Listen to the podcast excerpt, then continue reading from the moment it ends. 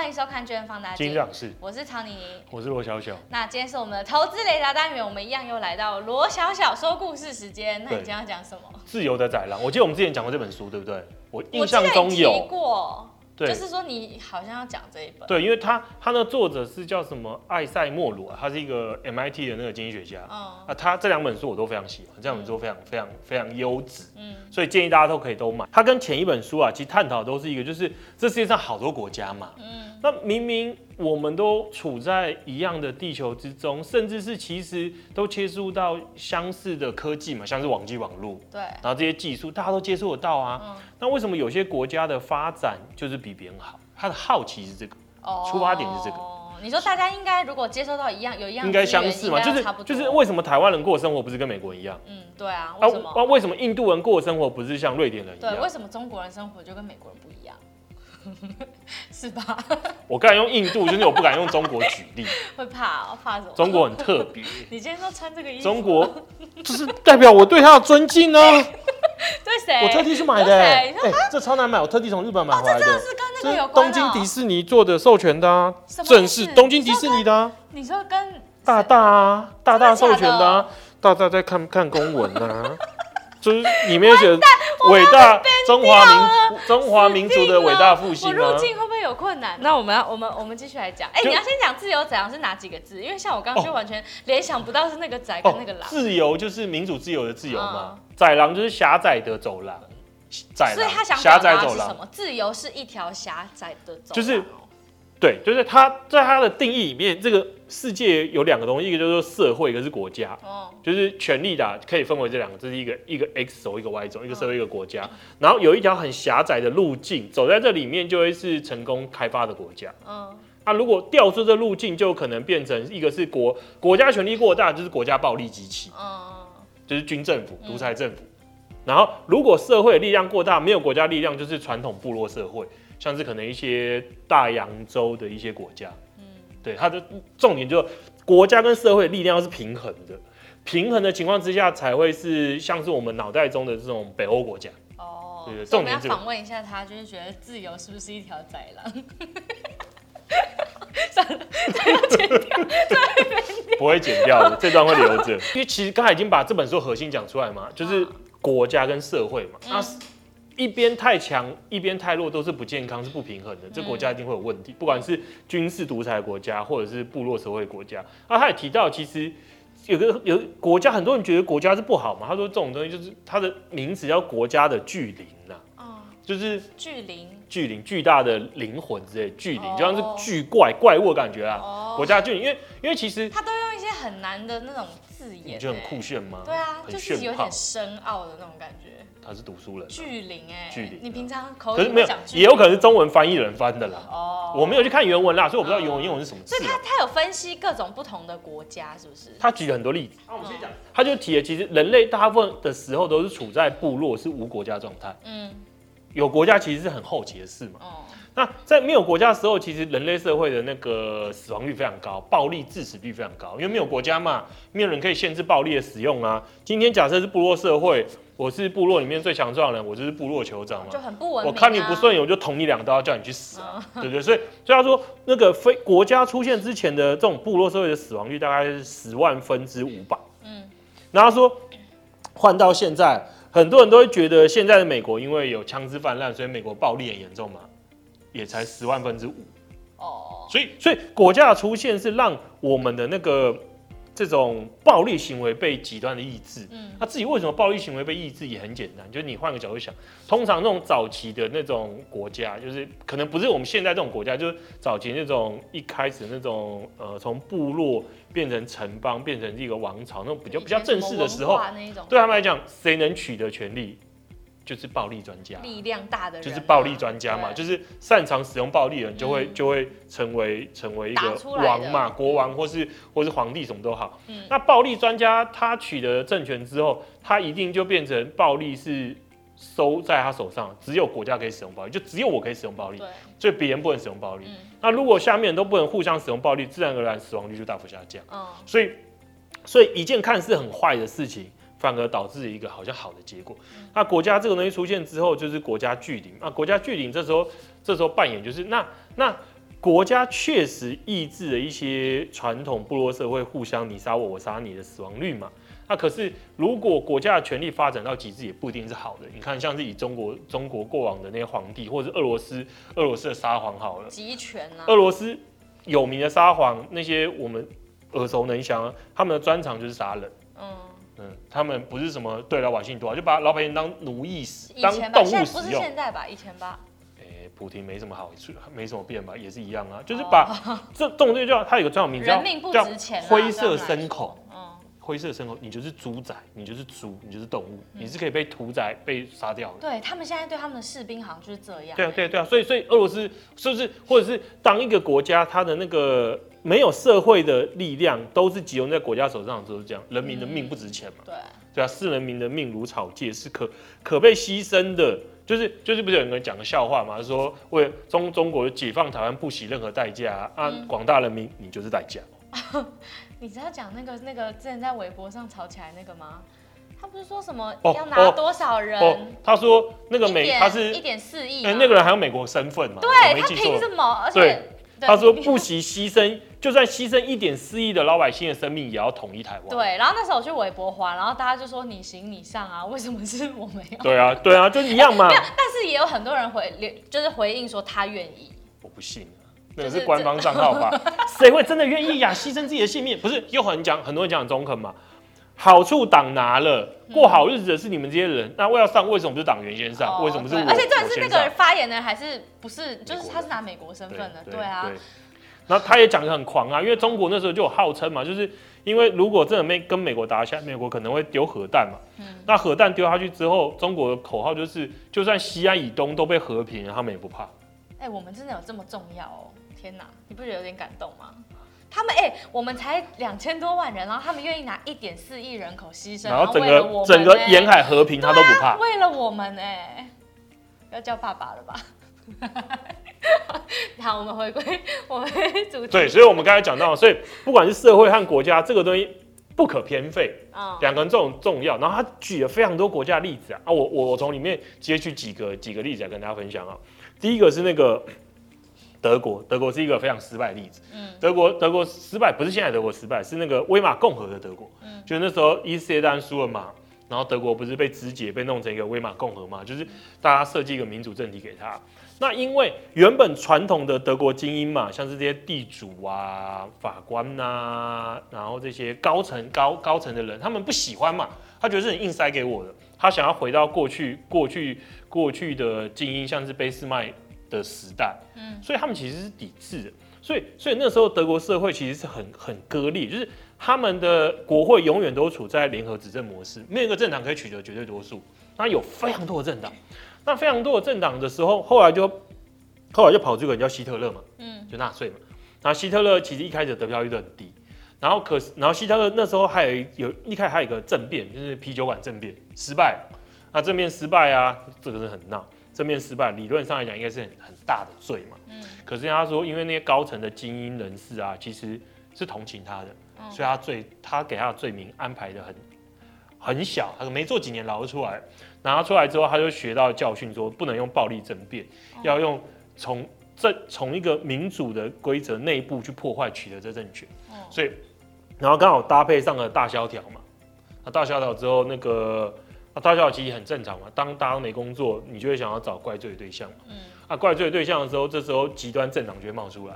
那纳粹就是一个极端政党，那就成功了。反正就是一切都别人的错嘛。嗯、一个就是外国人对我们施加那么多不公平的限制，嗯、啊，另外就是那个犹太人害我们，然后或者是奇怪的那些移非非法移民害我们，反正就都很像嘛。因为你一定会找非非我族类的人去怪罪。嗯、那在怪罪的时候，那时候纳粹的那得票就节节升高嘛。那一路到三，其实其实纳粹最高最高的时候得票也才四十四十几个 percent，其实也没有过半。嗯、不过他们很聪明。他在没过半旗下怎么取得政权？他就直接说：“他说国会议员里，因为因为我记得那时候他他们是只有两个两个党，非常多。我刚才不是跟你说联合政府很多党，那四十几不是很高吗？四十几很高，可是还是没有完全过半呢，还是没过半嘛？一定要过半才可以，过半才是每个国会不都这样？哪个国会不过半有什么屁话？有什么屁事？那么多党的话，没有要过半。通常你就算事情没过半，你就找一个可能五六趴的当联合政府啊，你还是要妥协嘛。啊，民主民主政治好处是这样，如果大家互相妥协，理论上不会有太偏激的执政嘛。他可是他很聪明的，他就他就直接直接说共产党是不对的，他就直接剥夺他们的投票权，直接把八十九个共产党议员等于弄掉。那他就等于东洗西洗，对，他就他就掌握了绝对权力，然后甚至用暴力的方式胁迫人家。那所以所以在德国这例子来看的话，就是他的他他的社会的力量很明显是分散，嗯，就是他的社会很两极化，左派跟右派互相仇视自己，然后上方上方的这些精英人士跟下方的人民两边互相不信任对方，不妥协，所以整个社会缺乏一个共同的一个共识之下。就养出了纳粹这个怪物，嗯，然后他掌控了国家之后，他就掌控了所有的暴力机器了嘛，嗯、然后就把全世界拖向了第二次世界大战，嗯，这这是一个坏的例子。那再来的话，还有一个例子是那个美国，也是坏的。美国是有点好，有点坏，因为刚才纳粹是很明显是绝对是坏的嘛，嗯、美国就有点特别。美国为什么说有好有坏？因为美国的话，他说的他的做法是因为，因为纳粹那时候的威玛共和是因为这个政体是别人塞给我们的，我们不想要，我们这些精英不想要，所以很排斥，所以内部有一个抵抗反应，所以最后变成这个很悲惨的结局。那可美国不同，美国那时候是应该是联邦党人，那本来就已经有一个共识的了。他们是不是有共识？他们是也没有共识，可是他们知道。牵涉到很多利益团体没有共识的情况之下，要怎么取得一个好的、最大的公约数？就来说，就是那时候，呃，因为有地方政府嘛，然后联邦政府嘛，那时候他们设计就是因为觉得认为说，如果总统、联邦政府掌握过大权力，他一定会变成一个很坏的东西，嗯，所以不给联邦政府太多太多权力。那同时就就是我们听到的三权分立嘛，行政、立法、司法三权分立，限制总统的权力。另外，同时让地方政府就州政府保有非常大大的一个权利，因为那时候一开始的那个设设置的那个组织就是宪法这些图的出来之后，有些州拒签嘛，有些州觉得说联邦政府可能会侵害到，可能会会影响到，所以后来又跑出一个权利法案，就是说保保保障某些人的一个权利。那共同妥协各方利益之下，就跑出了美国。那什那这里面有好的，好的就是就是联邦没有过分集权嘛，嗯、把权力分散，权力制衡。嗯、可是有点坏的什么？坏的就是当初很多的开国的元勋、开国的功臣都是奴隶主。哦。同时他们也知道美国南方有非常多的蓄奴行为，这些都是有钱、是有有有有钱有权的人。那在需要团结国家、成立一个国家的当下，这些事就暂时不提。就是黑人是不是人？黑人可不可以享有跟我们一样的人权？嗯、那我们的权利宣言有没有包含他们？这件事不提，嗯，就就把它丢了。嗯，啊，这件事就一路到后来的分老嘛。后来为什么美国会陷入南北战争？也是因为一开始在开国的时候，选择了为了达成某些东西而牺牲了某些。嗯，这这这是这个。那同时的话，还有什么是他们牺牲掉？就我们刚才提到，因为美国他为了避免权力过度集中嘛，所以联邦政府其实很弱。联邦政府一开始基本上是什么屁事都没有了。嗯，联邦政府惨到什么？他一开始宪法规定他不能不能收税，嗯，没税就没钱。对啊，所以所以所以联邦政府一开始很可怜。那时候联邦最大的机构叫自由局，他也因为美国那时候联邦机构里面最大是邮局，最最多雇员是局邮局局长，有几千个邮局局长，因为美国很大，好多邮局。哇，他是最大势力耶。对对对啊，也因为他说，因为美国邮局很发达啦，嗯，所以很多对很多住乡村的人。他们发明一些东西，就可以透过邮局把东西继续申请专利，嗯、所以这件事很莫名的，反而让美国是一个专利大国，嗯、就是发展研究研究东西是蓬勃发展。那同时他说，因为联邦政府缺乏了没有没有集权，没有能力啊，所以像是、嗯、像是很多计划发展的开展都要透过公私合营的方式，嗯、不能联邦政府自己去做。什么叫公私合营啊？最好的例子就是大家都知道美国那个铁路。嗯，美国国家真的统一是那个从东岸到西岸的铁路开通嘛，嗯、代表整个国家这个统统合统合为一。那美国铁路基本上不是国家出资，民民间吗？他做法就是说，呃，你去开发铁路，铁路周边的土地我都送给你。你你盖铁路嘛，两边、嗯、各多少英里的土地都你的嘛，你就有诱因去兴建铁路啊，啊嗯、因为我就等于是，其实这就是日日本现在的那个铁路公司的发展也是做一样的，嗯、就是他们一路发展铁路就可以一路一路经营房地产，嗯、因为我盖了嘛，我自然而然知道我的点要盖在哪，啊，我周边就可以盖一些商场啊、大楼啊、商办啊，还不错啊。所以，所以就那铁路本身假设是赔钱的，啊、可是我透过这些房地产，我就会赚钱。对，所以，所以这日本现在也是这样做，然后那时候美国也是，因为政府没办法嘛。也只能透过公司合营的方式去给他土地资源，鼓励他去盖铁路。嗯，那那美国很多东西也都是这样达成的。可是他也说，他没有什么实权啊。对，可是他也说这就是缺点，缺点在于说。随着国家变入现代国家，很多事情你是需要中央政府有能力的嘛，像是你可能需要做一些那个贫富差距的政策啊，你要做全民健保，这些在美国做很难做起来，原因就在这。一开始在设计体制的时候，就是限制了联邦政府的作为。那另外一个他还提的 很有趣，这也是很惊人的一件事，是我们刚才提到的是美国权利法案嘛，嗯权利法案就是要保障大家的权利嘛，理论上来讲好像是一件好事，可他说权利法案也因为提了。州跟联邦跟地方政府是联邦不能侵害到地方州政府的权益啊，嗯、所以他不能侵犯到州的警察权。哦、所以，所以就算联邦政府定的权利法案，对不对？各个州还是可以定自己歧视黑人的法律。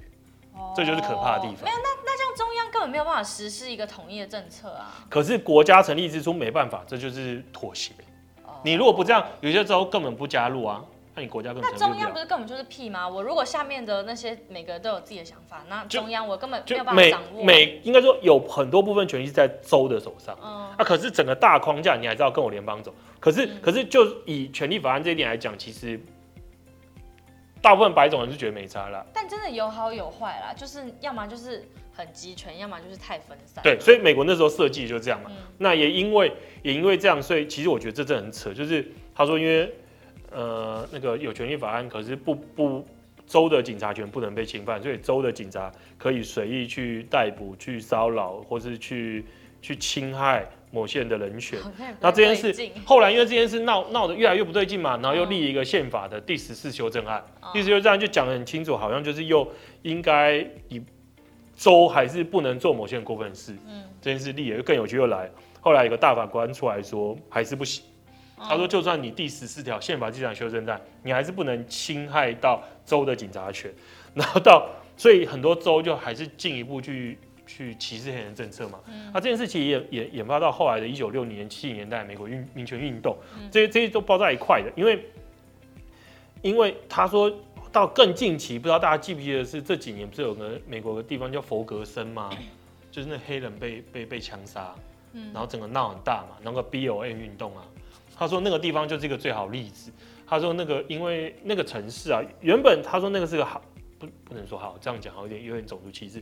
原本那个城市是一个还不错、蛮有钱的城市，啊，那就是都是以白种人为主。那后来后来那个越来越多黑人住进来嘛，那那白种人就慢慢迁离，就剩多黑人了。那因为房价降下去，房价降下去之后，因为呃地方啦，像是市 city 的那种收入是来自于那个房屋相关的，嗯，所以如果房房房子的价格掉很多，他们的税收入就变少。对，税收入变少就没有钱去维持警力，维持有的没的。所以他说那个州的警察局就自然就会变立了很多巧立名目去收费。他说那时候调查报告说有那个人走在路上，他说他走路姿势不端正，罚三百块，三百块美金。闹哎！你家杂草没除。五百块美金啊，这种都上诉都没屁用哦，就他们爽怎样？那是地方的权利，然后还有很多嘛，说什么不服从警察，他说那个这个 combo 技，就是不服从警察命令，还有一个另外一个什么，反正就是你不服从，还有还有那个违反啊，这两个都两招。所以你假设他随便说你姿势不对，要罚你三百块，你说没有啊？你就是不服从，再罚七百啊？就是 combo 被讲的很不文明哎。没没，我说这个地方啦，佛格森啊，佛格森啊。就是他们不文明，所以才枪杀黑人呐。这一点确实是这个地方很不文明，没有错。这个城市很不文明，所以随便乱杀黑人，所以才引发后来的运动。所以，所以他就说，因为这是后来司法部调查，说这是很离谱的事嘛。你巧立名目，然后乱说。他说有个女的只是违规停车一百五十块罚单，东弄西弄，弄到后来她已经缴五百多块罚单，还欠五百多块。强盗，对对对，完全就是啊，对对啊，这种强盗行为很多又针对黑人，嗯，那那黑人就应该要搬走，然后白人再回来啊，这不就是你刚刚不是就是说黑人一直进去，然后白人出去，完完蛋的社区不会有白种人去的，嗯，就像现在底特律嘛，一一大条街都毁灭了，谁要去？你要去住废墟，你敢住废墟，我不敢，就渐渐没落，就完蛋了。对啊，所以所以所以他就说，其实美国在过往的妥协之中，他确实现在看起来是走在民主的窄廊里面，嗯、可是因为过往妥协还是留下了很多不好的事情嘛。这件事情也是我们近期持续看到美国常常有一些枪杀黑人啊，然后一些抗议运动嘛。那那这这个就是他说的。那最后他他提又提了一个那个什么，我觉得我觉得很很很好的例子啊，瑞典。他说瑞典那时候跟德国威玛共和一样，在面临大大萧条的时候，他们的做法并不是撕裂社会，并不是分裂不同的阶级去指责对方。嗯他们那时候那是他们是社民党，瑞典社民党，瑞典社民党那时候有个很知名的演讲内容，他就说是在这种这种危急存亡之秋这种关键时刻嘛，我们不应该以牺牲任何一个阶级的方式来做某些政策。哦对，所以他是目前在国家社会里面那个界限拿捏最好的一个。对对，因为你看，他不牺牲任何阶级，他们强调都是社会凝聚共识。嗯，那如果一个社会是有共识凝聚起来的话，国家权力就算变大也不用怕，因为这这叫做红皇后效应。嗯，当当一个国家一个健健康的情况，健康的情况是我们刚才提到是国家跟社会嘛，一个健康的红皇后就是当国家权力变大的时候。有凝聚力、有共识的社会，就也跟着把自己的实力变强。嗯，那当社会的实力变强，国家的权力又又在增加，两边是持续在增、持续在增加的。红色的皇后有什么关联？我我我我有点忘了这出处来自什么，你可以自己去看那本书。好，反正是有是有理由的啦，是有理由的。那所以虽然说正常红皇后红皇后效应之下，两边力量是持续在增加。啊，瑞典就这样，他一开始在面对一个。很危险的时候，他选择了凝聚社会共识。有凝聚社会共识之后，就不怕国家的权力失衡，国家的权力失控。那他说，他们他们还做到什么？我觉得这真的很扯，有点出乎我的想象。他说，他们强调是他们会做一个叫薪资压缩，就是很多国家有有工会嘛，对不对？工会可能会过度要求要很好的薪资。以美国为例，美国汽车业为什么没落？就是因为美国汽车工会太强大，嗯，他们要有太多的钱，啊，可是公司。我开汽车公司是要赚钱的嘛？嗯，啊，如果你的人事成本过高，那我汽车成本就很贵，啊，我要卖给谁？就不会卖啦。对对，所以所以美国车厂的下场就没有很好嘛。这就是这样，就是你一边要求过多，如果你有过多权利的时候，理论上听起来好像高薪资是对的，可是对于企业主对整整个车厂来讲，反而不是件好事。那可能最后伤害的还是你们这些汽车工会的工人嘛。嗯，他说在瑞典的做法会是。他们一样有工会，一样有政府跟整个社会团体做的劳资协商。他们协商讨论的是什么？讨论的是大家薪资不要差异太大，同酬同工。因为很多时候是同酬不同工嘛。有些像是有些公司明明大家做的事情差不多，为什么有人薪水是我两三倍？有人不做是拿很多钱，为什么要拍马屁啊？那在瑞典这种国家，不是他强调同酬同工，大家当大家薪资都差不多，当然并不是说大家薪水都很低。嗯是大家薪水都属在一个合理的一个一个范围，那它公平。同时强调是因为，因为这是整个国家或者是整整个社整个社会一起来做协商的，所以并不是单纯只有这群工人做协商，所以不会要求无理不合理让企业运作不下去的薪水。那也因为这样的话，对企业来讲，它也有也有也有投资或者诱因。为什么？因为协商之后薪水就这样嘛，那这些人就就薪水就就是这么多。那如果你可以大幅增加你的生产力，那你额外多赚的就是你企业赚的，嗯、所以就是一个双赢的局面。嗯，并并很 peace 哎、欸。对对，因因为因为我觉得核心在于是，它平衡了各个阶级的矛盾，让大家站在同一条船上一起做协调。因为像我刚才讲美国例子嘛，美国例子是劳工是一个阶级，资本家是个阶级，嗯、他们永远劳工觉得对立啊，对他觉得资本家剥削我，对，所以我要对抗他。嗯他并不是说我们同样是美国社会的成员，我们应该以这个社会的最大福祉为出发去做协商，而不是。所以，所以同样是好像是什么类，想象起来是工会运动啊，是劳资协商，可是瑞典的成果就比美国来的好。嗯，那他们到现在还是这么成功吗？就是这么健康的一个状态？呃，这本书出的时候是这样写的啦。啊啊，从可能你从现在新闻上来看，我想说北欧国家应该都还是大家心目中的天堂吧？对，他们就是整个就很 peace 啊，整个氛围不是就这种感觉吗？我觉得这是误解，很多人觉得他们就是很轻松赚很多钱，过很爽。讲老实话了，工时最低。企业是跟全世界竞争的，如果他们每一个人都是过高的薪水，他们企业怎么在全世界全世界贸易下生存嘛？就代表他们每个人虽然拿了很多钱，可是对得上他们的产出的，他们的产出跟他们的薪水是匹配的，所以他们企业才能保有足够的生产竞争力，在跨国贸易中攻城略地嘛。对啊，所以我觉得很多人觉得他们好像只是赚很多钱，可我觉得不是这样。我觉得合理的社会是妥协、和谐、鼓励，让大家都能激发更好的生产力。那你有更多生产力，那透过透过共同的一个谈判，又可以进一步提高你的薪水。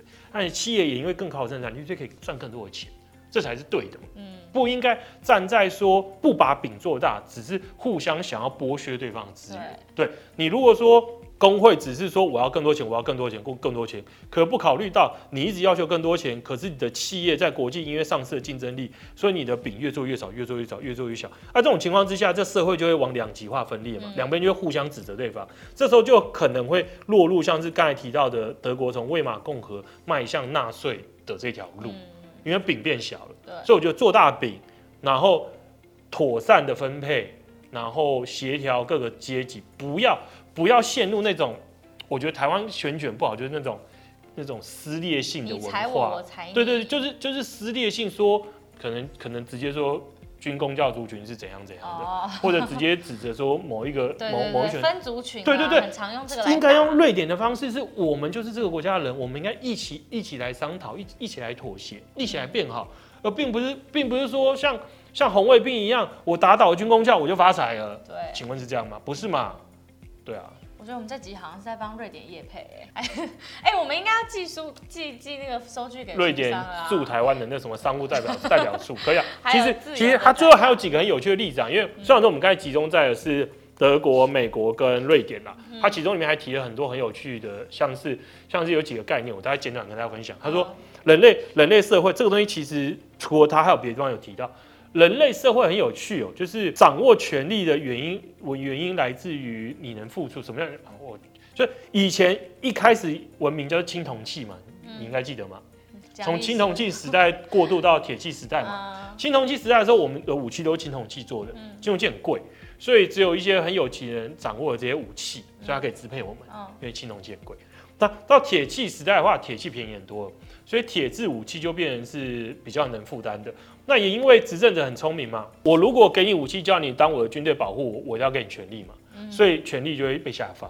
那那时候最有名的就是那个什么重装希腊公民士兵啦，这也是为什么希腊他们他们有公民公民权利的关系，因为武器被下放。然后再再到后来第二次世界大战的时候，为什么妇女的参政权有显著的进步，有显著的提升？因为需要你。啊，少提了一个，再往前一点，再往前是为什么？为什么到那个工业工业革命之后，开始了男性广泛的参政权？嗯，因为我需要你去打仗，我们需要更多士兵的，你要我帮你，就要给我权利，这一个。嗯、然后到第二次世界大战，需要女生去进工厂帮忙生产军需物资，所以你就有权力。哦、所以永远就这样，当你当他需要你的时候，就会给你越多的权力，这超有趣。那另外的话，他还举了几个像是非常，因为他刚才提了三个国家嘛，还有几个。其他几个真的很离谱，根本走在那条路径不知道什么鬼地方的烂国家。哪里？印度啊？中国？广大的拉丁美洲，他就提拉美，以阿根廷为例嘛，他说、哦、应该是阿根廷，我应该没记，还是哥伦比亚。他说那个国家两万名的幽灵公务员，什么意思？你是名义上是政府公务员，政府会给你薪水，可是根本没有这个人。哈？什么什么？你说根本没有这个人？根本没有这个人。那钱钱呢？有些人是他这个人可能没有来工作，有的就是人头被拿钱。哦。所以他说这种国家就这么荒谬。哦。然后他说像黎巴嫩，黎巴嫩的国会近十年的时间没有在审预算。那感觉很多未开发国家就是会有一些很很扯的事情。就是对对对，所以所以他的重点就是要走在自由的宰羊是一件非常非常难的事。嗯。很多国家其实连走都走不上去，就像刚才提到那些乱七八糟的国家，嗯。嗯，就连美国的那个平衡都对，而且他也提了，就算走进去，不代表你不会掉出来，因为你假设在这个宰羊之中嘛，啊，你如果突然国家的权力变过大，你一样会掉出来，嗯，对，所以要维持平衡是件非常难的事。所以目前这本书里面符合他走在那条窄廊里面，就只有瑞典，没有，已开发国家都是啊，哦，已开，大部分已开发国家都是啊，这只是有的可能有的。有的可能快掉出来，有的快，对对对对对，啊，反正就在那个那个里面啦。已开发国家都是少数精英中的精英的啊，嗯。好，那我们就欢迎自由的宰狼的书商可以来联系我们。对，这本是好书啊，大家可以买了。我觉得，我觉得是好书啊。那节目最后，我们一样来邀请大家，就是来先认识我们。我们是聚亨买基金，那我们是一个呃全台最大的民营基金平台。我们会放那个链接吗？对，我们会把详细资讯放在上面。那我们简短讲，就是我们是可以在我们公司就可以一站式买到，呃、我们总现在有多少？三千八百多，超过三千八百。对，你就可以一站式的买到你所有你想要买的基金。那用我们的放大代码开户可以有什么优惠？呃，一来是我们会有那个十四笔的单笔零的申购手续费优惠券，那同时我们定期定额是终身领，嗯、然后配息基金单单笔也是零，所以你可以想象成几乎就什么都零了。对对对，对。那另外的话，我们还有一个专属的独家报告，嗯、是有用这个代码开户收到。最后的话就是有很多不定时的活动，像我们定期就近期就两个嘛，对，一个是那个五 G 的说明会，对对，不包五 G 的论坛，嗯、另外就是那个台北台北电影节抽电影票，那、嗯、我们。未来也会有更多啊，像是抽书啊，或一些特别的活动啊，我们都会持续增加，所以你一定要用我们代码开户。对，是只有用我们 FUNDDA 放在代码开户的人才可以有的。对，好，那我们今天节目就到这里，谢谢大家收听，我们下集见，拜拜。拜拜。